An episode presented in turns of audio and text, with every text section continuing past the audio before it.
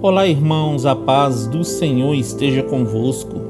A palavra do Senhor diz assim no livro de 2 Samuel, capítulo 22, versículo 31.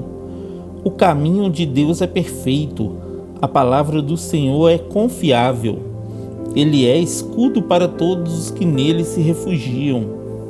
Queridos, o caminho de Deus é perfeito, é reto, seguro e nos leva a Deus. E a Sua palavra é fiel, é luz, é vida e refrigério para nossa alma. Ela é poderosa. Foi através da palavra que todas as coisas foram criadas. Foi através da palavra que Jesus venceu as tentações do diabo. E é pelo poder dessa palavra que nós conseguiremos viver a vida que Deus preparou para nós. O Senhor conhece os nossos caminhos, querido.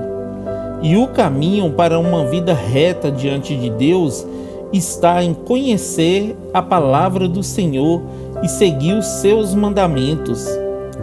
Façam como o salmista e desviem os seus pés de todo o mau caminho para observar a palavra do Senhor que você possa guardar a palavra do Senhor em seu coração, para que você não venha se desviar nem para a direita nem para a esquerda, e assim siga meditando cada dia nesta palavra que te conduz até o céu. Amém?